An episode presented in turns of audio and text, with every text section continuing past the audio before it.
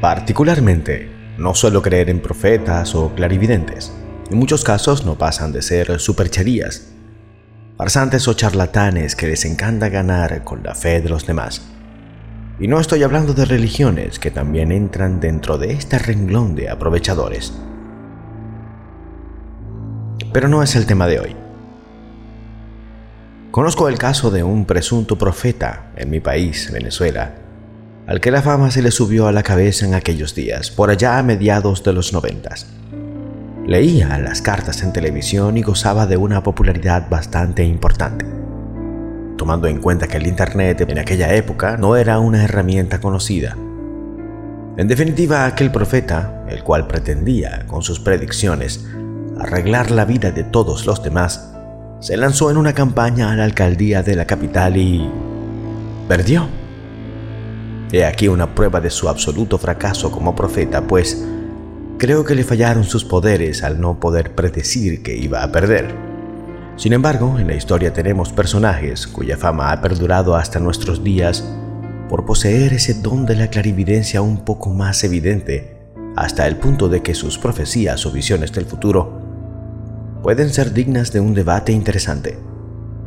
Es el caso de Baba Vanga, Juana de Arco o el famosísimo Nostradamus. No podemos dejar a un lado a Solaris Parravicini con sus psicografías. Todos ellos tuvieron algo en común. Pudieron ver el futuro y dejar escritas predicciones para los días venideros. Algunas se han cumplido, otras no. Pero hoy quiero dedicar este programa a un personaje especial cuyos poderes, en grandes comillas, se manifestaban de una forma poco usual. Y en este caso, él sí pudo predecir su muerte. Hablamos de El Profeta Durmiente, Edgar Casey.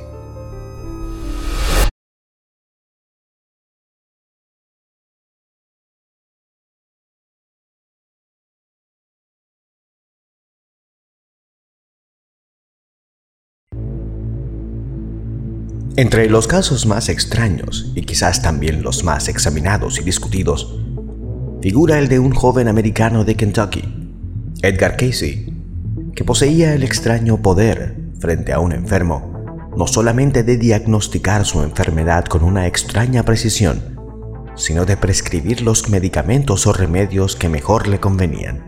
Que se sepa, Casey nunca fue cogido por sorpresa. No se equivocó jamás en un diagnóstico o en una prescripción. En ciertos casos, los médicos que trataban al paciente no estaban de acuerdo, pero a fin de cuentas, era el joven Casey quien llevaba la razón. Para Casey, que solo había hecho estudios secundarios simples y que confesaba no conocer para nada la medicina, se trataba de un poder en él de recibir información contenida en el cuerpo de otro. No sabía explicarlo, pero sabía muy bien cómo había empezado esto. A la edad de nueve años, una tarde que su padre le había propinado un par de cachetadas porque no alcanzaba a deletrear una palabra convenientemente, Edgar se fue a dormir con su libro de clase. Se había caído y tenía dolor de cabeza.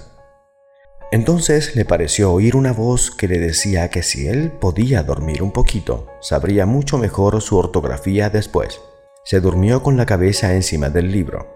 Al despertar, en la mañana siguiente, dejó estupefacta a toda su familia recitando página por página su libro. Su padre, en principio creyó que su hijo siempre había sido un buen alumno y que se había burlado de él simulando ignorancia. Sin embargo, sus padres tuvieron que rendirse ante la evidencia. Edgar ponía sus libros bajo su almohada y, en pocos días, era el mejor alumno de su clase. Su don medicinal le vino hacia el año 1910, cuando tenía 16 o 17 años. Jugando al béisbol, recibió un pelotazo en la espalda, exactamente encima de la columna vertebral. Entró en su casa titubeando y tuvo enseguida una fiebre alta. Como su madre se inquietó e iba a llamar al médico, Edgar, en estado secundario, parece ser, le dijo exactamente lo que debía hacerse cómo aplicar un cataplasma encima de su espalda, qué ungüento había que preparar, etc. A la mañana siguiente se sintió completamente aliviado, pero no se acordaba en absoluto de haber dado la menor indicación a su madre. Al cabo de algún tiempo, Edgar Casey cogió un resfriado y en pocas horas quedó completamente afónico. Esta vez, él mismo se puso en una especie de trance delante del médico que lo examinaba y tranquilamente, con una voz normal, le describió su mal.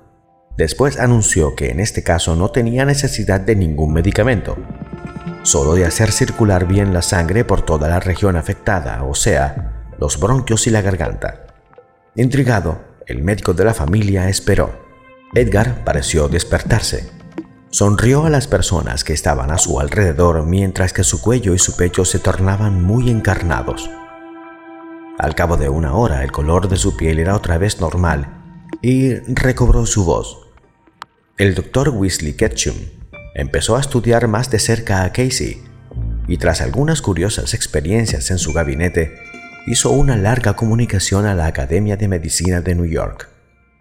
Los enfermos afluían ya en casa de Casey, quien, no obstante, rehusó considerarse un vulgar curandero y no aceptó diagnosticar ni indicar tratamientos más que en presencia y con el consentimiento de los médicos de los enfermos. Esto siempre ocurría rápidamente y de la misma forma. Edgar mandaba sentarse o extenderse al enfermo. Se sentaba cerca del mismo, en un sillón, y se ponía en una especie de ligero trance por espacio de algunos instantes. Luego decía, Ya lo tengo. Estamos en presencia del cuerpo. Entonces seguían los síntomas y el diagnóstico, siempre en términos médicos, precisos, que a menudo nada significaban para Casey una vez despierto. Luego, anunciaba él o los remedios. Seguidamente, al despertarse, insistía siempre para que las medicinas fueran administradas por los médicos de los pacientes y bajo su control.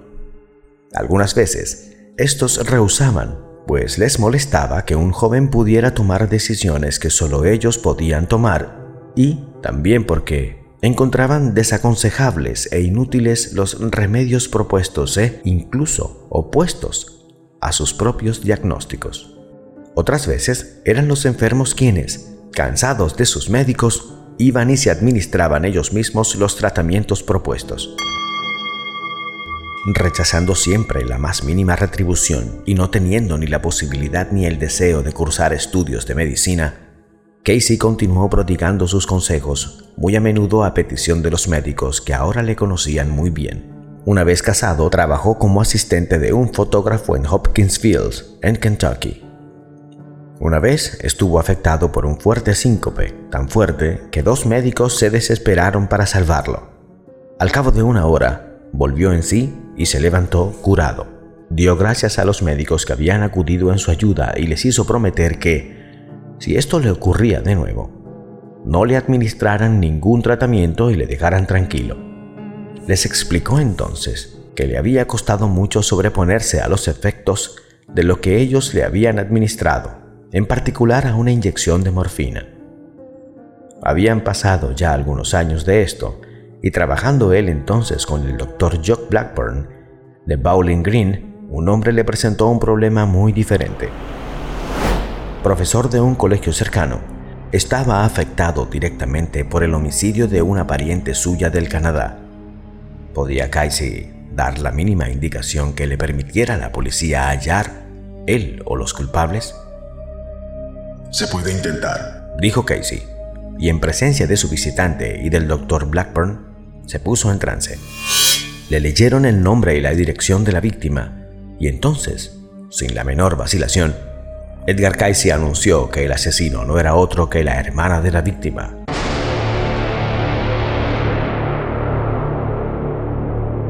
Luego indicó la marca, el calibre y hasta el número del revólver del que se había servido precisó que el arma había sido arrojada a la alcantarilla bajo la casa del crimen.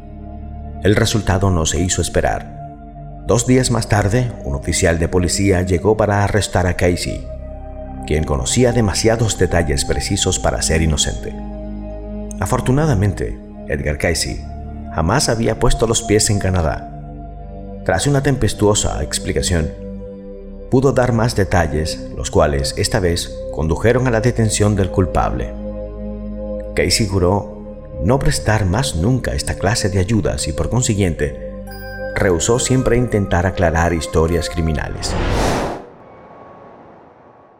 Casey realizó muchas profecías que ya han sido cumplidas, como la Segunda Guerra Mundial, la muerte de varios presidentes como Kennedy, y pasó su vida investigando y trabajando en diferentes temas como la reencarnación, videncia, ovnis, Atlántida, espiritualidad, sanación, entre otros estudios. Fue por esta razón, y también por su religiosidad, que fundó una organización sin fines de lucro llamada Asociación para la Investigación y la Ilustración, dedicada a la aplicación práctica de sus descubrimientos psíquicos. Hoy en día estaría a cargo de su nieto. Algunas de las profecías de Edgar Cayce fueron el despertar de uno o ambos volcanes, el Vesubio y Etna. Para él, Irlanda sería el país más golpeado por futuros terremotos. Y cito, Por mil sacudidas padecidas en Inglaterra, solo habrá 43 en Irlanda. En 1934, Casey predijo que la mayor parte del Japón se deslizaría hacia el mar. El geólogo japonés Nobuchiko Obara afirma que Japón se hunde continuamente en el mar, 2 a 3 centímetros por año.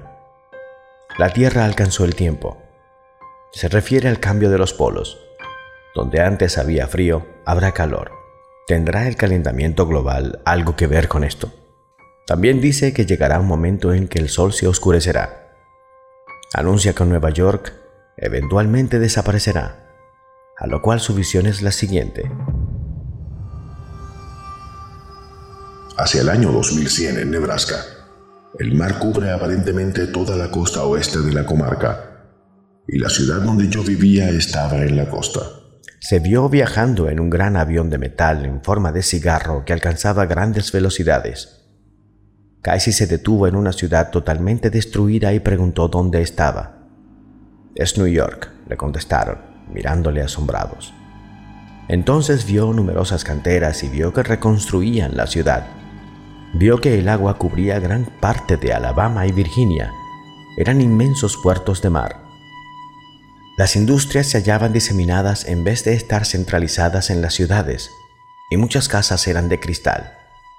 Es posible, dijo, que estas ciudades queden un día sumergidas en el océano. Jamás habló de destrucción nuclear, a pesar de que se aseguraba que el hombre podía destruirse a sí mismo, como ya había hecho en la Atlántida. Una ciudad de oro será descubierta en el desierto de Gobi. Tendrá un templo con ascensores, autos eléctricos y elementos mágicos. Se descubrirá que hay poderes ocultos en las aguas de Bimini y cristales de cuarzo. Serán reconocidos por sus propiedades curativas. Ahí está ubicada la Atlántida. Sobre la mítica Atlántida nos dice, los registros de la Atlántida serán cubiertos a todos los iniciados espirituales en el conocimiento del Dios único. Una cámara secreta será encontrada y el levantamiento del templo hará los registros accesibles. Edgar Cayce predice que Atlantis deberá subir de nuevo. El derretimiento de hielos en Groenlandia y en la Antártida podría provocar una violenta actividad tectónica en la Tierra y por consiguiente las erupciones volcánicas, terremotos, tsunamis e inundaciones. Sobre Obama, la predicción de Casey fue la siguiente. El 44avo presidente de los Estados Unidos sería negro y sería el último. El 44avo presidente de los Estados Unidos va a apretar el gatillo nuclear. En esto sabemos que se equivocó, al menos en esta dimensión. Edgar Cayce aceptó trabajar únicamente para la medicina y se instaló en Virginia Beach, un pueblecito americano, donde había sido creada una asociación de investigadores. Casey murió allí en 1945, pero queda una importante biblioteca donde se hayan consignados cuidadosamente todos los casos tratados por Casey. Para cada caso existe un relato muy completo comparando el diagnóstico del médico con el de Edgar Casey, dando los detalles del tratamiento administrado y los resultados obtenidos. Se comprende muy bien el por qué algunas universidades se hayan molestado en microfotografiar todos estos documentos.